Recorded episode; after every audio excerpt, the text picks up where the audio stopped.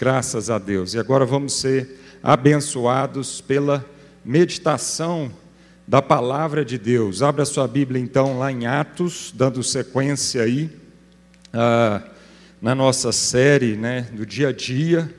Atos capítulo 5. Se você está nos visitando hoje pela primeira vez, seja muito bem-vindo aí né, na, na, online ou aqui presencialmente. Seja muito bem-vindo, é muito bom receber a sua vida aqui conosco. Amém? Graças a Deus.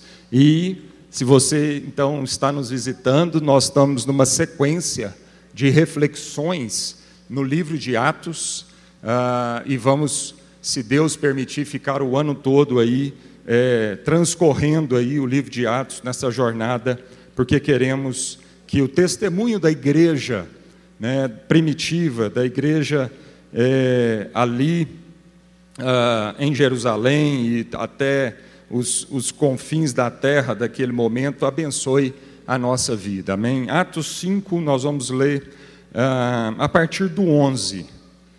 E sobreveio grande temor a toda a igreja e a todos quantos ouviram a notícia destes acontecimentos. E a qual era a notícia dos acontecimentos que nós falamos domingo passado? A notícia o que o episódio com Ananias e Safira, né? É, então é, esse episódio, a morte de Ananias e Safira, uh, diante da, da mentira deles para o Espírito Santo, isso trouxe um grande temor a toda a igreja que estavam ali e também a toda a igreja que ouviram a respeito daqueles acontecimentos. Até hoje, dois mil anos se passaram e a igreja continua ouvindo. Nós não, estávamos, nós não estávamos lá, mas nós continuamos ouvindo, né? E fomos muito, ouvimos muito bem a, res, a respeito desse episódio. Nosso irmão Alistair compartilhou conosco domingo passado. Verso 12. Muitos sinais e prodígios eram feitos entre o povo pelas mãos dos apóstolos, e costumavam todos reunir-se de comum acordo no pórtico de Salomão. Mas dos restantes, ninguém ousava juntar-se a eles, porém o povo lhes tributava grande admiração. E crescia mais e mais a multidão de crentes, tanto homens como mulheres, agregados ao Senhor a ponto de levarem os enfermos até pelas ruas e os colocarem sobre leitos e macas, para que ao passar Pedro, ao menos a sua sombra se projetasse na algum deles. Afluía também muita gente das cidades vizinhas a Jerusalém, levando doentes e atormentados de espíritos imundos, e todos eram curados. Levantando-se, porém, o sumo sacerdote e todos os que estavam com ele, isto é, a seita dos saduceus, tomaram-se de inveja, prenderam os apóstolos e o recolheram à prisão pública. Mas de noite um anjo do Senhor abriu as portas do cárcere e, conduzindo-os para fora, lhes disse: Ide e apresentando-vos no templo, dizei ao povo todas as palavras desta vida. Tendo ouvido isso, Logo ao romper do dia, entraram no templo e ensinavam. Chegando, porém, o sumo sacerdote e os que com eles estavam convocaram o sinédrio e todos ah, e todo o senado dos filhos de Israel e mandaram buscá-los no cárcere. Mas os guardas, indo, não os acharam no cárcere e, tendo voltado, relataram, dizendo: Achamos o cárcere fechado com toda a segurança e as sentinelas nos seus postos junto às portas, mas abrindo-as, a ninguém encontramos dentro. Quando o capitão do templo e os principais sacerdotes ouviram essas informações, ficaram perplexos a respeito deles e do que viria a ser isto. Nesse ínterim, alguém chegou ali e se comunicou: Eis que os homens que recolhestes no cárcere estão no templo ensinando o povo. Nisto, indo o capitão e os guardas, os trouxeram sem violência, porque temiam ser apedrejados pelo povo. Trouxeram-nos, apresentando-os ao sinédrio. E o sumo sacerdote interrogou-os, dizendo: Expressamente vos ordenamos que não ensinasseis nesse nome. Contudo, enchestes Jerusalém da vossa doutrina, e quereis lançar sobre nós o sangue desse homem. Então Pedro e os demais apóstolos afirmaram: Antes importa obedecer a Deus do que os homens. O Deus de nossos pais ressuscitou a Jesus, a quem vós matastes, pendurando-o no madeiro.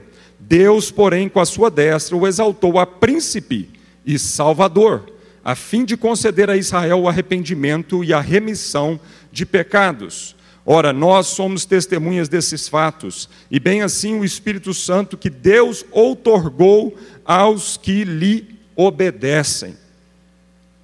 Eles, porém, ouvindo-se, enfureceram e queriam matá-los, mas levantando-se no sinédrio um fariseu chamado Gamaliel, mestre da lei, acatado por todo o povo, mandou retirar os homens por um pouco e lhes disse: Israelitas, atentai bem no que ides fazer estes homens. Porque antes desses dias se levantou Teudas, insinuando ser ele alguma coisa, ao qual se agregaram cerca de 400 homens. Mas ele foi morto, e todos quanto lhes prestavam obediência se dispersaram e deram em nada. Depois desse levantou-se Judas, o galileu, nos dias do recenseamento, e levou com muito, muitos consigo. Também este pereceu, e todos quantos lhe obedeciam foram dispersos. Agora vos digo: dai de mão a estes homens, deixai-os, porque se este conselho ou esta obra vem de homens, perecerá. Mas se é de Deus, não podereis destruí-los, para que não sejais porventura achados lutando contra Deus. E concordaram com ele. Chamando os apóstolos, açoitaram-nos e, ordenando-lhes que não falassem em nome de Jesus, os soltaram. E eles se retiraram do sinédrio, regozijando-se por terem sido considerados dignos de sofrer afrontas por esse nome. E todos os dias, no templo e de casa em casa, não cessavam de ensinar e de pregar Jesus, o Cristo. Aleluia, graças a Deus. Eu queria fazer menção aqui, lembrei agora do pastor Tadeu, é isso? E da sua esposa, que estão vindo lá do Pará, de Belém? Graças a Deus. É uma igreja lá, parceira nossa, que o pastor Daniel de São Paulo né, tem assistido. É um grande privilégio receber vocês aqui. Amém? Sejam muito bem-vindos. Depois eu vou trocar uma palavrinha com vocês. Vamos orar, irmãos? Senhor, obrigado pela tua palavra, Senhor. Ela ela é tão poderosa, ela enche o nosso coração, ela já nos ensina tanto, Senhor. A tua palavra por si só já era suficiente, ó Deus. Só o ler e o meditar e ouvir da tua palavra já era suficiente, Senhor, para ela produzir tudo aquilo que ela precisa produzir no nosso coração. Mas, Senhor, eu te peço agora, ao querido Espírito Santo, que, ao Espírito de sabedoria e de revelação, que venha iluminar os olhos do nosso entendimento, para que agora essa palavra possa ser aplicada ao nosso dia a dia e ao nosso cotidiano, em nome de Jesus. Aleluia. Irmãos, a, Bíblia nesse trecho fala que uma das marcas daquela igreja era que eles operavam no poder do Espírito Santo. Operavam sinais, milagres, prodígios e operavam curas físicas. E a Bíblia diz que por mão dos apóstolos ali era tão poderosa essa unção que a própria sombra do apóstolo Pedro curava. E que multidões e multidões de enfermos e endemoniados eram trazidos ali a Jerusalém para que fosse operado libertação e operado cura. Amém?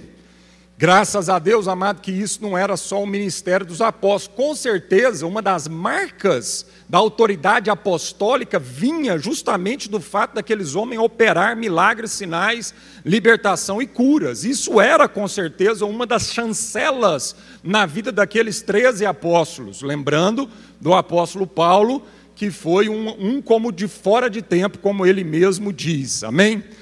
E outra marca na vida dos apóstolos era que eles presenciaram, eles eram testemunhas oculares, eles andaram com Jesus, testemunharam a respeito de Jesus. E Paulo, por isso, que viu a Jesus no caminho de Damasco, para que ele tivesse então a chancela do apostolado, amém?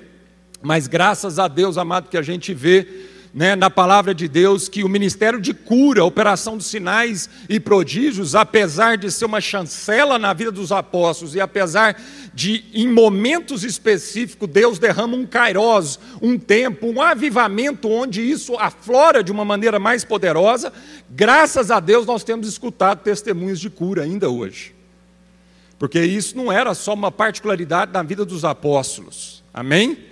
Isso era também algo, uma, uma, ordem dada pelo próprio Senhor Jesus à vida de toda a igreja. Quando ele diz na grande comissão, quando ele diz: vão, pregam o evangelho, batizem, façam discípulos, expulsem demônios e curem os enfermos. Então, parte da grande comissão de Jesus para a vida da igreja era justamente curar os enfermos. A gente vê o próprio apóstolo Paulo lá em, em Coríntios, no capítulo 12, e também em Romanos, falando a respeito dos dons espirituais, ele vai falar do dom de operação de milagres, que Deus, o Espírito Santo, distribuiu na igreja como lhe apraz. E ele vai falar também do dom de cura.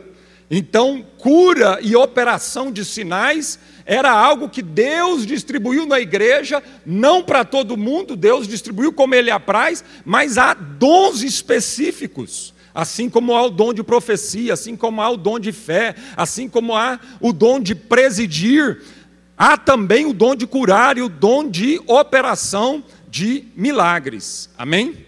Mas eu queria agora começar trazendo então a, a, a nossa atenção para o versículo de 12 a 14 e costumavam todos reunir-se de comum acordo no pórtico de Salomão. Mas dos restantes, ninguém ousava ajuntar-se a eles. Preste bastante atenção nessa expressão. São três expressões aqui que eu quero que você preste atenção. Ninguém ousava juntar-se a eles. Porém, o povo lhes tributava, segunda expressão, grande admiração. Terceira expressão, e crescia mais e mais a multidão de crentes, tanto homens como mulheres, agregados ao Senhor. Interessante isso, porque a palavra de Deus está dizendo que os discípulos, os cristãos, se reuniam no templo, num lugar específico, chamava a, o Pórtico de Salomão. Mas dos restantes, que restante é esse, amado?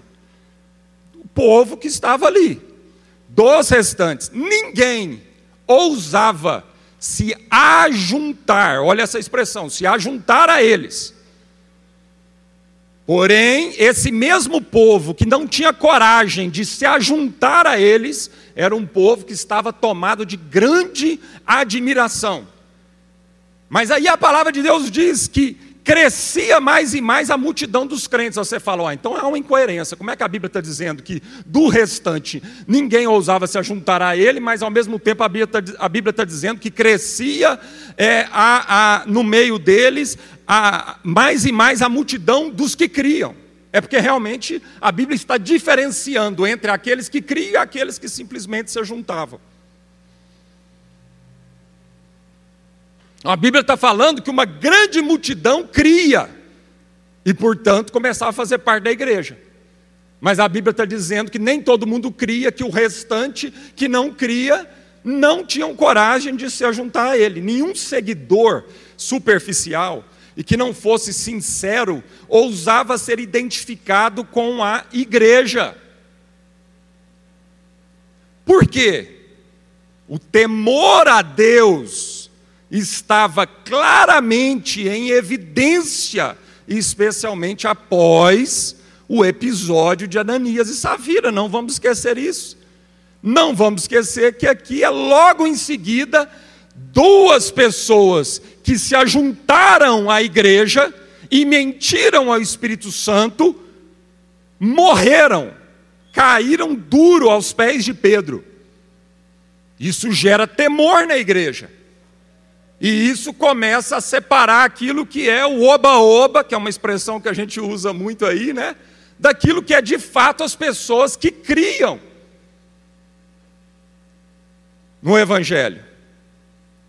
Um dos benefícios, então, da disciplina na igreja é gerar temor em todos os irmãos e também na sociedade, não só dentro da igreja, mas gerar temor na sociedade, porque a Bíblia diz que a sociedade, o restante, aqueles que não creram, não tinham coragem de se juntar a eles, nos cultos deles, nas reuniões deles. Nós não queremos e não cremos em uma igreja de simpatizantes. Nós não cremos numa igreja simpatizante. A igreja tem o um poder de Deus. E a igreja que, portanto, tem disciplina, a temor de Deus, é uma igreja que não incha com os simpatizantes. Porque simplesmente está na moda. Porque é um lugar de network. Porque é um clube social. Que é um lugar onde, ai, é, uma, é um lugar que tem umas palavras bonitas, de autoajuda não, meu irmão. igreja não é lugar para esse tipo de gente. Mas a igreja é lugar para aqueles que de fato creem em Deus, não brincam com Deus, e há um profundo temor no seu coração. Por isso que quando Jesus foi falar de um tipo de igreja, lá em Apocalipse, no capítulo 3, falando da igreja de Laodiceia, ele diz assim: Mas porque é como água morna, nem quente nem fria, eu o vomitarei de minha boca. Jesus estava falando de uma igreja de Laodiceia que se achava que era o povo, que se achava que era rica, que se achava que via e enxergava todas as coisas, que se achava que era santa, e Jesus falou assim: Ó, oh, vocês não são isso, não. Vocês são um povo morno, nem frio e nem quente. E não tem nada pior na vida de uma pessoa, amado, que é em cima do muro, na vida de uma pessoa que está, mas não está, que crê, mas não crê. Jesus falou assim: esse tipo de gente eu estou a ponto de vomitar. Então a igreja é lugar de gente quente, de crente em Jesus, que teme a Deus, não de gente infalível, mas de gente que ama Jesus e que quando peca se arrepende profundamente por causa do seu coração e da sua relação com o próprio Deus. O temor do Senhor é o princípio da sabedoria, diz a palavra de Deus. Temer a Deus significa considerar Deus em todas as suas decisões de vida. Então a Bíblia está dizendo: quer ser sábio, quer ter uma vida de sabedoria, teme a Deus, e temer a Deus, amado, significa que em todas as decisões da sua vida, sejam as maiores ou sejam as menores, você busca a Deus, recebe de Deus a instrução para essas decisões. Fica evidente aqui que o povo de Deus é singular, é distinto, possui características próprias de caráter de atitude, de motivação, que afloram em um comportamento que causa grande admiração por parte da sociedade, não passando desapercebido na sociedade. Por isso mesmo, Jesus diz que a igreja é a luz do mundo e que, portanto, essa luz deveria estar em um lugar visível, para que os homens, vendo a igreja, vendo o seu caráter, vendo as suas boas obras, vendo a sua coerência entre aquilo que eles diziam que criam e aquilo que eles faziam e praticavam no dia a dia, possam glorificar o vosso Pai que está nos céus. A igreja é singular, ela é distinta, ela tem um sabor próprio. Por isso mesmo, nesse mesmo trecho que Jesus fala que a igreja tem luz, uma luz a revelar e que isso não pode ficar escondido, velado, não pode passar desapercebido. A igreja em Jerusalém ali estava incomodando, ela não passava desapercebido. Nós vimos mais na frente aqui que os religiosos disseram: Nós falamos expressamente para vocês não falarem o nome de Cristo, e vocês encheram Jerusalém com essa doutrina. Então Jesus diz: vocês são a luz do mundo, você não pode passar desapercebido, você precisa ser a fragrância de Cristo aonde você está, fragrância de vida para alguns, mas também de morte para outros, que vai ser confrontado com a luz do Evangelho e não mais se desculpar atrás das suas ignorâncias. Há sobre nós essa responsabilidade. E Jesus continua dizendo em Mateus 5: e também a igreja é o sal da terra para dar sabor à vida. Mas se o sal se tornar insípido, se o sal se tornar sem sabor, se ele perder o sabor para nada mais presta, senão para ser lançado fora e ser pisado pelos homens. E em muito sentido, a igreja tem perdido o seu sabor, tem perdido sua singularidade e por isso tem perdido a admiração do homem, da mulher, do jovem, da criança nos dias de hoje.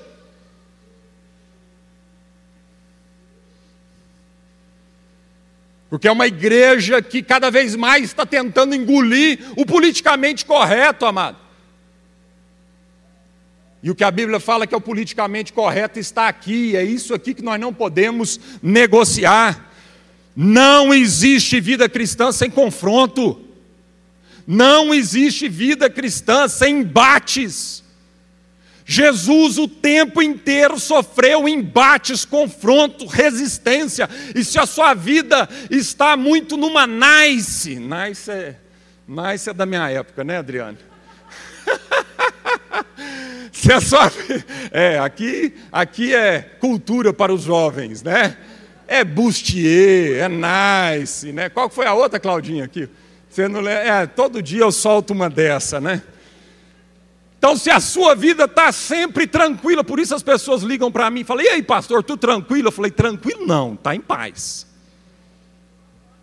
Cocota, é. Cocotinha. Ai, Jesus amado. Olha, irmãos, a vida do cristão, para ser tranquila, são momentos raros momentos de recreio. Não vou dizer que não tenha, não, mas são, quando vier esse momento, você aproveita, você degusta. Como o irmão Fábio falou aqui, cada gole você degusta porque é uma exceção. Então, paz nós temos diante de toda tribulação e oposição, mas tranquilo não. Versículo 17 e 18. Levantando-se, porém, o sumo sacerdote e todos os que estavam com ele, isto é, a seita dos saduceus, tomaram-se de inveja, prenderam os apóstolos e os recolheram à prisão pública. Quero fazer uma pergunta. Então está lá eles operando sinais, milagres, prodígios, pregando, o povo convertendo, o nome de Jesus sendo exaltado. E aí então confronto, perseguição, novamente, não era a primeira vez, já era a segunda vez que esses homens, agora não mais Pedro e João, mas todos os apóstolos, foram encarcerados. E aí levanta o sumo sacerdote, a pessoa que deveria ser a referência religiosa na nação de Israel, seguido pela saduceus, que era uma parte ali, né, tipo uma denominação da igreja judaica naquela época, né? É, e então prendem os apóstolos. E eu quero fazer uma pergunta: qual é o maior poder que a humanidade pode produzir? Qual o maior poder na humanidade? Talvez muitos aqui responderiam que o maior poder da humanidade é o poder bélico. Arma, tanque, míssil, bomba atômica, caças, metralhadora, fuzil. Talvez outros aqui diriam: não, Marcos, não. O maior poder na humanidade é o poder econômico. Quem tem dinheiro manda, quem tem dinheiro controla, quem tem dinheiro determina, quem tem dinheiro está por cima e quem não tem está por baixo. Eu não acredito que o maior poder da humanidade seja o econômico, tão e nem o poder bélico. Mas eu diria que o maior poder que existe na humanidade é o poder da religião. E eu vou explicar por que, que eu acredito nisso. Eu acredito nisso porque uma mãe que ama profundamente seu filho, por dinheiro nenhum no mundo, essa mãe permitiria o seu filho morrer. ou enviaria seu filho para a morte. Uma mãe que de fato ama o seu filho. Pode ser um bilhão de reais, pode ser um trilhão de reais. Dinheiro nenhum no mundo compraria o amor dessa mãe, o coração dessa mãe pelo seu filho. Uma mãe que ama o seu filho seria capaz de, se alguém tivesse apontado um revólver para o seu filho e desse tempo, com certeza ela seria capaz de pular na frente daquele projétil. Amém? Mas essa mesma mãe, que por dinheiro nenhum no mundo seria capaz de vender seu filho, e se uma arma tivesse apontado para o peito do seu filho e ela tivesse tempo, pularia na frente desse projétil, essa mesma mãe, em nome do Deus que ela crê, ela veste o seu filho com uma jaqueta de bomba e o envia para a morte. E ela faz isso em nome da religião. Ela faz isso porque ela crê piamente que ela está agradando a Deus e que seu filho está agradando a Deus. Não há maior poder no universo do que o poder da fé. Por isso, durante 300, mais de 300 anos, o Império Romano perseguiu, matou, de várias formas, crucificou, decapitou, pôs para as feras comer, famílias inteiras de cristãos com seus filhinhos, mães e pais escutaram provavelmente o barulho das mandíbulas das feras no Coliseu comendo seus nenéns.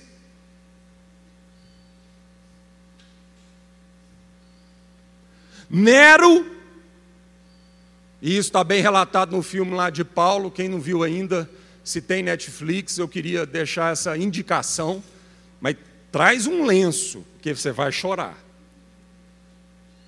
Porque eu chorei de tremer vendo esse filme.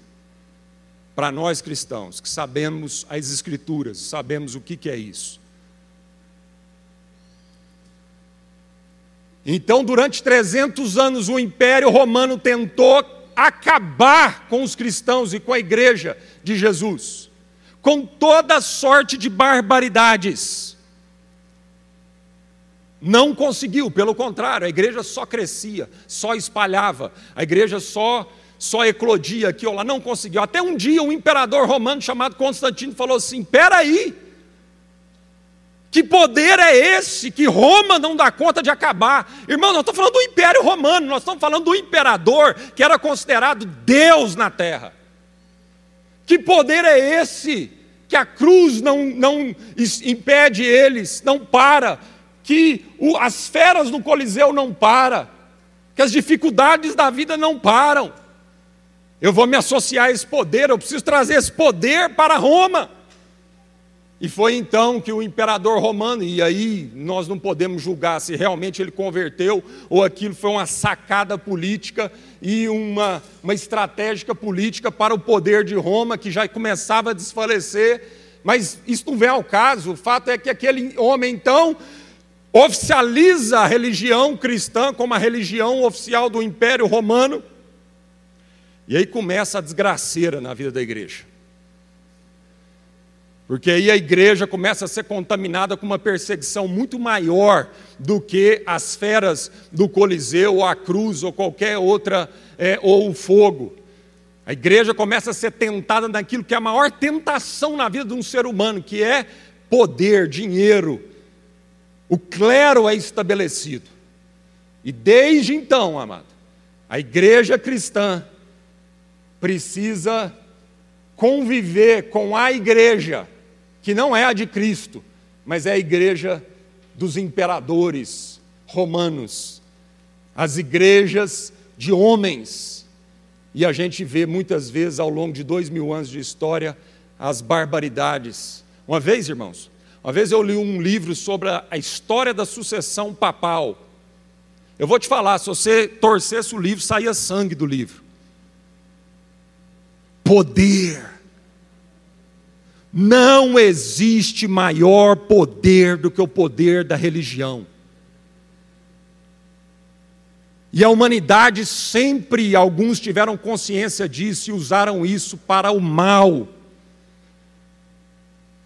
Quem assistiu o filme O Livro de Eli, com Daisy Washington, sabe do que eu estou falando. O filme é bem futurístico, mas era aquilo. A luta era porque só tinha mais uma Bíblia na humanidade, só tinha mais um livro na humanidade. E a luta era por quem deteria esse livro quem, porque quem detivesse esse livro teria o poder nas mãos.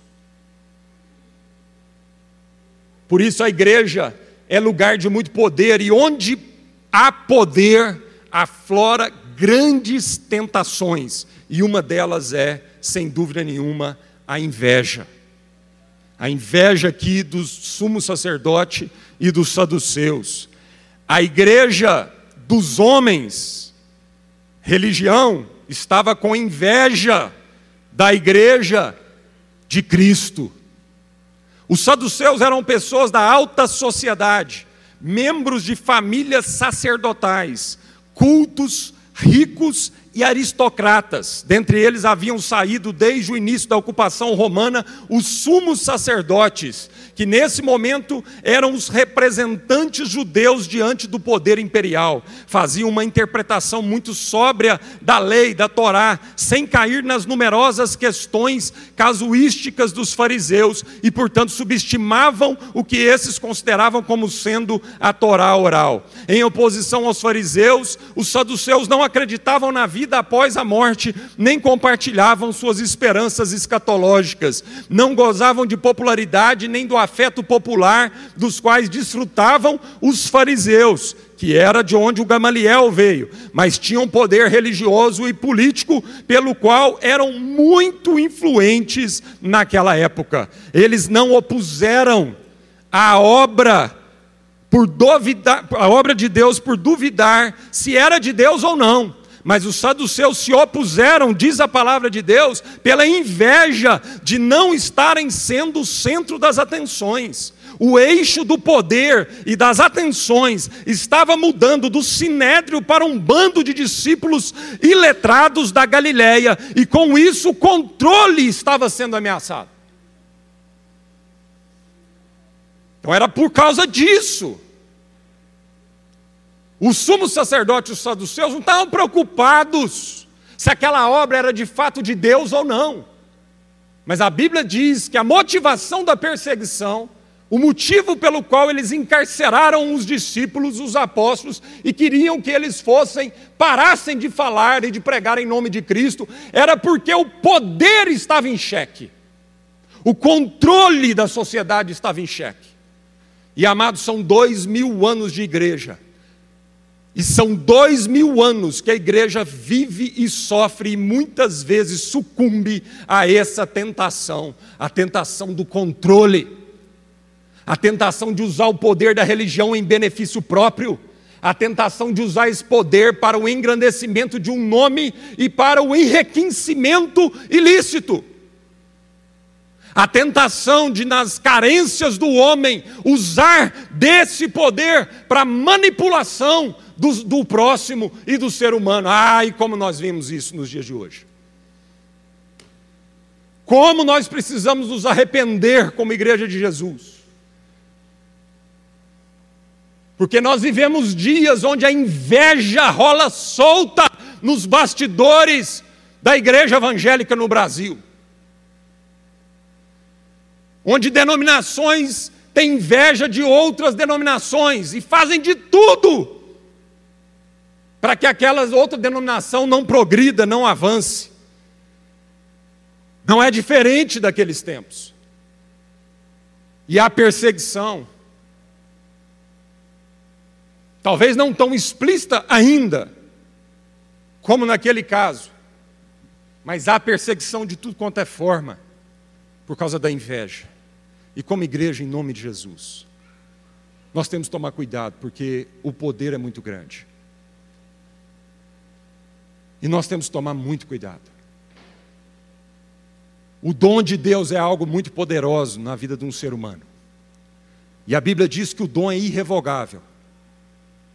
Muitas vezes a unção é retirada, mas o dom permanece. E quantas pessoas que já estão longe, mil anos-luz de Deus, já não há mais nenhuma motivação santa no seu coração, que ainda estão pregando nos púlpitos da igreja evangélica brasileira e, e arvorecendo e dizendo coisas em nome de Deus.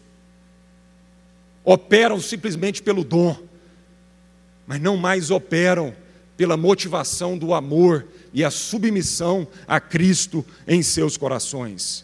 Verso 19 a 21. Mas de noite um anjo do Senhor abriu as portas do cárcere, conduzindo-os para fora, lhes disse: Ide, apresentando-vos no templo, dizei ao povo todas as palavras dessa vida. Tendo ouvido isto, logo ao romper do dia, entraram no templo e ensinavam. Ninguém tem o poder de impedir o avanço da obra do Senhor através da igreja. Aleluia. Mesmo a inveja daqueles líderes religiosos não foram capazes de parar a igreja de Jesus. E mesmo a inveja ao longo desses dois mil anos de tantos homens, não foram suficientes para parar a igreja do Senhor Jesus. Nós cremos nisso. E é por isso que sempre na história existiu um remanescente fiel. É por isso que quando Elias tinha acabado de ser usado para uma manifestação do poder de Deus e fogo cair do céu, ele estava ali poucos dias depois daquele momento, ele começa a sofrer a afronta do controle, a inveja de Jezabel e do seu marido. E ele começa a esmorecer e Deus fala assim: "Olha, há um remanescente fiel". Ainda que muitos se corromperam, tomados de inveja e de cobiça, há um remanescente fiel. E por isso nós estamos aqui dois mil anos depois. Porque há um remanescente fiel. As prisões na vida do cristão não são impedimentos, e sim locais da manifestação do poder de Deus. O diabo achou que a cruz impediria Jesus de completar a missão. Mas na verdade a cruz nunca foi um impedimento, mas sim o lugar da maior manifestação do poder de Deus o poder do amor. Cruz na vida do crente não é lugar de impedimento. Cruz na vida do crente é lugar da maior manifestação do poder que a humanidade já experimentou o poder do amor de um amor que não busca os seus próprios interesses, mesmo em face da morte. Portanto, não tenha medo das prisões, não tenha medo da cruz. Por isso, Jesus disse: se você quer ser meu discípulo, larga tudo para trás, toma a sua cruz, vem e siga-me.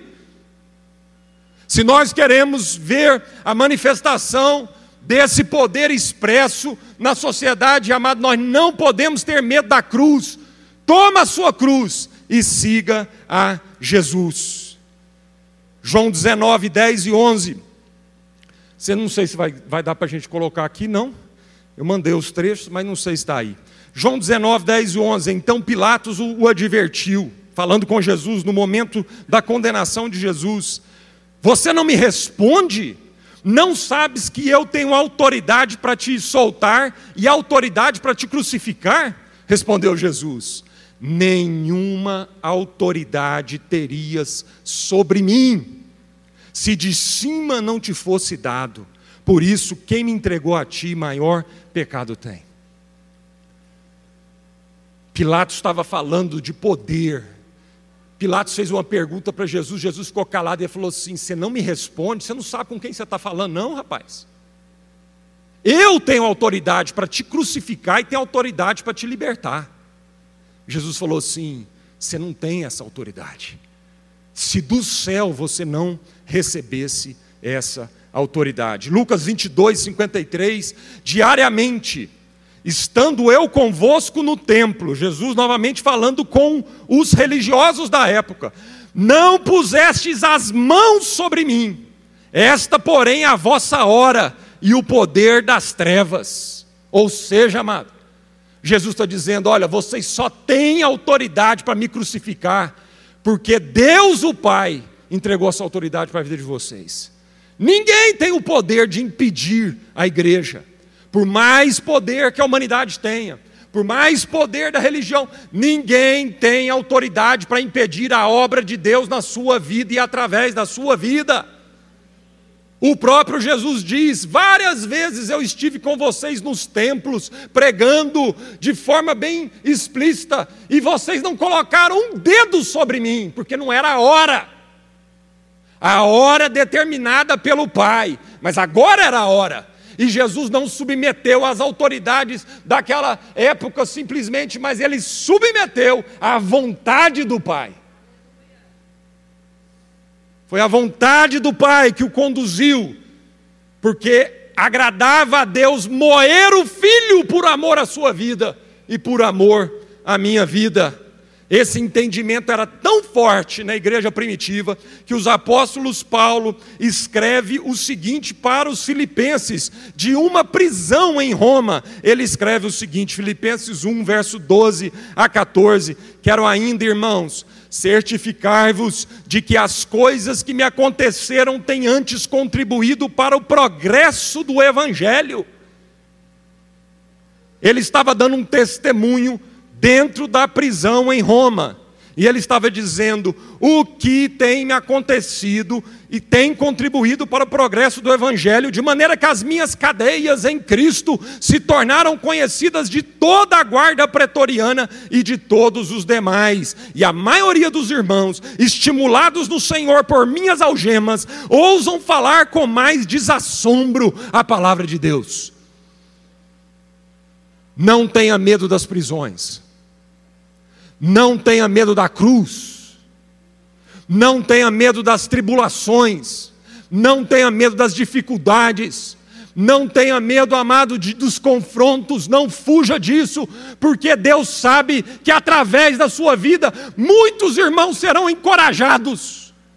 Mas também, se você esmorecer, se você recuar, se você murmurar, se você desanimar, muitos também serão desanimados por um péssimo testemunho seu, como crente em Jesus diante da cruz. Por isso é necessário perseverança, por isso é necessário dar graças a Deus, por isso é necessário não murmurar, por isso é necessário enfrentar as dificuldades no seu casamento, por uma responsabilidade que extrapola muito a sua vida ou somente a sua família, mas uma responsabilidade eterna, uma responsabilidade histórica, porque nós fazemos parte desses irmãos que nos deixaram esse testemunho e nos deixaram esse legado, está registrado na palavra de Deus, para que a gente seja animado e não esmoreça diante da tribulação. Não fazemos isso por orgulho, arrogância, ou prepotência, fazemos isso com o coração tremendo, quebrantado, fazemos isso muitas vezes com lágrimas nos olhos, mas que os nossos irmãos percebam essas lágrimas nos olhos e olhem para a nossa vez, vida e vem perseverança e vem estabilidade diante do caos e possam ser animados em nome de Jesus.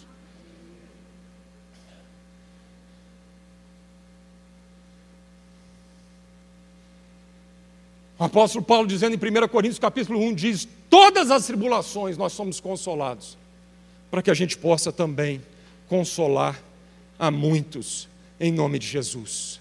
Fica evidente que a questão principal aqui não era se eles estavam presos ou não, mas sim se o evangelho estava preso ou não pois imediatamente após eles saírem da prisão, não se esconderam, mas foram ao templo pregar o Evangelho. Oh, irmãos, vamos botar na pele desses irmãos, presos, sabendo que podiam morrer a qualquer hora, o Espírito Santo liberta, um anjo liberta, em vez de eles fugirem para as catacumbas, fugir para as cavernas de Israel, amado, eles foram para o templo, porque o Espírito Santo falando, falou para eles: Eu vou libertar vocês, não para que vocês continuem vivendo como ratos num porão, mas para que vocês vão para o templo e proclamem e anunciam, e deixa comigo que eu protejo vocês, e na hora que não for mais para proteger, eu vou permitir o livramento na vida de vocês e permitir permitir o morrer de vocês como uma oferta, um cheiro, uma libação agradável, que é o sangue de todos os mártires cristãos que morreram por amor a Jesus. A prisão aqui era, era secundário. E quantas vezes, amado, tudo na nossa vida se resume a fugir a um Deus que nos liberta de situações de aperto. A prisão aqui era secundário, a prisão aqui poderia, num momento, prejudicar e, num momento, ajudar. Como Paulo diz, as minhas prisões contribuem para o Evangelho. Então, esses irmãos não ficavam orando desesperadamente para fugir e se esconder como ratos mas esses irmãos entenderam que o momento, assim como Jesus entendeu, não era momento ainda deles ficarem presos. Mas a grande maioria deles morreram presos, decapitados. Uai! Então, mesmo o Espírito Santo que libertou eles agora não tinha poder para libertar eles depois? Mas essa não era a questão. Nós estamos falando de um apóstolo que, da sua carta em Roma aos Filipenses, diz: Para mim, o viver é Cristo e o morrer é lucro. Então é o seguinte: eu quero ir embora. É isso que ele estava dizendo. E quantos de nós, amado, a sua relação com Deus se baseia simplesmente para Deus nos safar das nossas prisões e tribulações e dificuldades? Deus é soberano. Ele te liberta a hora que Ele quiser. E a hora que chegar seu dia de partir para a glória, o dia glorioso, finalmente chegar o dia da sua, do seu livramento, da sua libertação. O dia que chegar esse dia, amado, vai acontecer.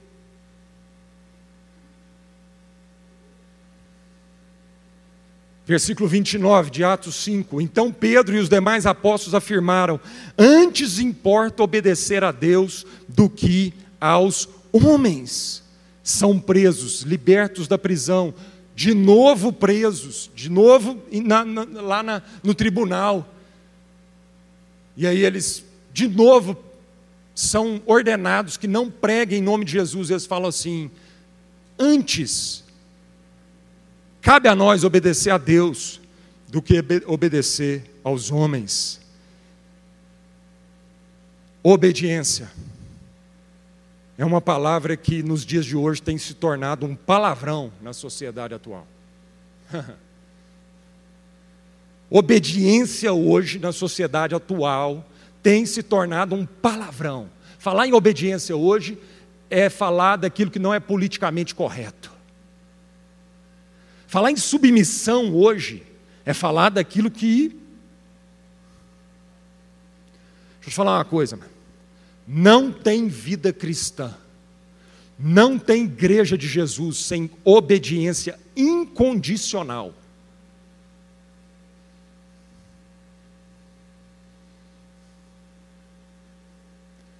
Não tem.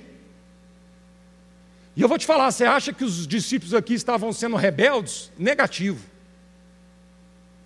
E vou te provar por que, que eles estavam obedecendo em tudo. Sabe por quê, amado? Porque eles disseram: olha, isso que vocês estão pedindo, não tem jeito de fazer, porque Deus falou para a gente pregar e falar de Jesus. Então nós vamos continuar pregando e falando de Jesus, mas a gente submete a, a vocês. Quer aprender? Prende. Quer aprender? Vocês sabem exatamente onde encontra a gente. Nós não vamos ficar fugindo, desesperado, com medo, Quer prender? Vocês sabem onde acha a gente. Como todos eles, quase, foram presos e morreram, não de morte morrida, mas de morte matada.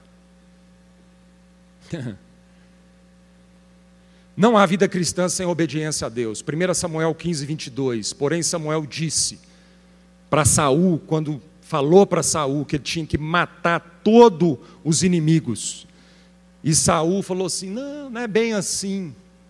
Eu vou só desobedecer um pouquinho, porque eu acho que a minha ideia é melhor que a de Deus. Eu vou aperfeiçoar a ordem de Deus. Deus me deu uma ordem, mas é o seguinte: eu vou aperfeiçoar a ordem de Deus.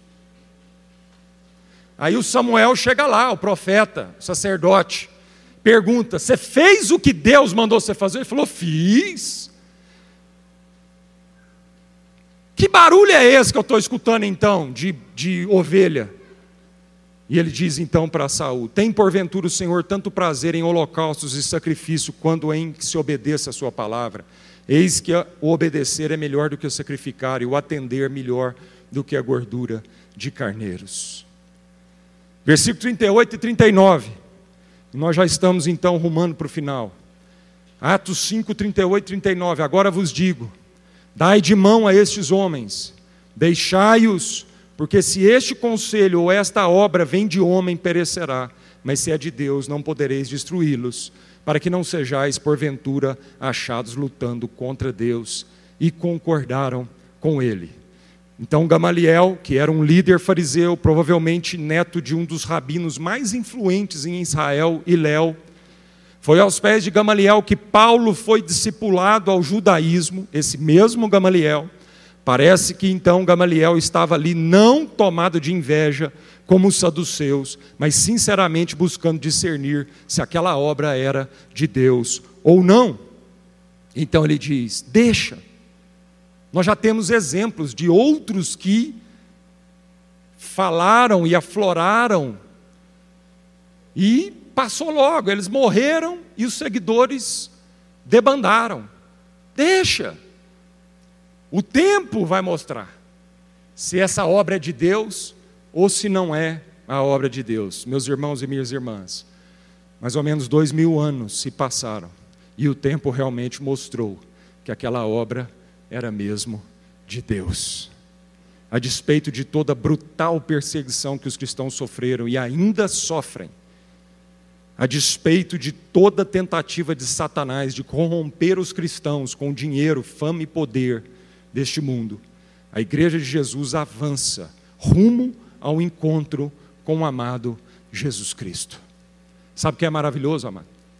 E sabe por que, que aquela fala de Gamaliel está registrada nas Sagradas Escrituras? Para que dois mil anos depois a gente tenha certeza que essa obra é de Deus. Sabe o que é lindo em Atos dos Apóstolos que nos abençoa tanto, estimula a nossa fé, é porque são fatos. São fatos. Atos dos Apóstolos mostra que Jesus ressuscitou, que Jesus foi assunto aos céus mostra que o Espírito Santo é real, ele batizou a igreja, mostra que aquele povo fez milagres, sinais e prodígios, mostra que aqueles irmãos foram perseguidos, mostra que aqueles irmãos eram incapazes, gente normal, gente letrada, gente pequena, não havia nenhuma virtude em si mesmo, mas mostra que o poder de Deus na vida de alguém que é pequeno, humilde, explode no coração dessa pessoa. E o leva a muito além dos seus limites naturais. Então, sabe o que é lindo, amado? Nessa frase que está aqui, nesse conselho de Gamaliel para os religiosos daquela época, deixa. Se for de Deus, vai prevalecer, mas se não for de Deus, vai passar, como tantos outros passaram. Mas porque é de Deus, não passou. E para concluir, o verso final aí, 41 e 42, e eles se retiraram do sinédrio, regozijando-se por terem sido considerados dignos de sofrer afrontas por esse nome. E todos os dias no templo e de casa em casa não cessavam de ensinar e de pregar Jesus o Cristo. Sabe qual é a conclusão, amado? Nós devemos continuar pregando Jesus e o Cristo. Podemos pensar que esse povo era um povo masoquista, que se alegrava nos sofrimentos pelo sofrimento. Mas não era qualquer sofrimento que a palavra de Deus está dizendo. Por isso o, o, apóstolo Pedro escreveu com tanta autoridade em sua primeira carta, no capítulo 4, verso 13, ele diz assim: pelo contrário, alegrai-vos na medida em que sois coparticipantes do sofrimento de Cristo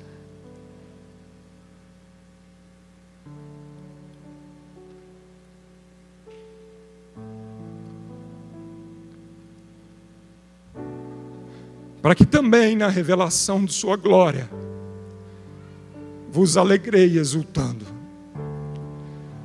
Se pelo amor de Cristo sois injuriados, bem-aventurados sois, porque sobre vós repousa o Espírito da glória e de Deus. Não sofra, porém, nenhum de vós como assassinos, ou como ladrão, ou como malfeitores, ou como quem se intromete em negócios de outro. Mas se sofrer como cristão, não se envergonhe disso. Oh, meu irmão, minha irmã, não se envergonhe de sofrer por amor a Jesus. Antes glorifique a Deus com esse nome. E o próprio Senhor Jesus no sermão do monte diz: Bem-aventurados sois quando por minha causa vos injuriarem e vos perseguirem, e mentindo disserem todo mal contra vós. Regozijai-vos e exultai, porque é grande o vosso galardão nos céus, pois assim perseguiram os profetas que viveram antes de vós. Feche seus olhos. Esses homens e mulheres, tomaram 39 chibatadas. Esses doze discípulos tomaram 39 chibatadas, 40 menos uma, com as costas ensanguentadas. Se alegraram por serem dignos coparticipantes do sofrimento de Cristo. Eu nunca me esqueço de uma das últimas palavras do nosso querido Russell Shedd, antes da morte de câncer, um testemunho que ele deu e diz assim: finalmente,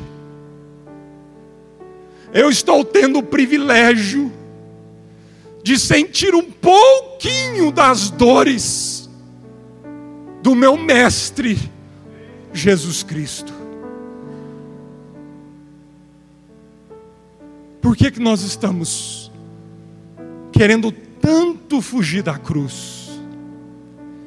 E por que, que nós achamos que a vida cristã não é uma vida de prisões, privações, confrontos? Oh, meus irmãos, sabe por quê? porque o brilho desse mundo ainda brilha muito forte no nosso coração.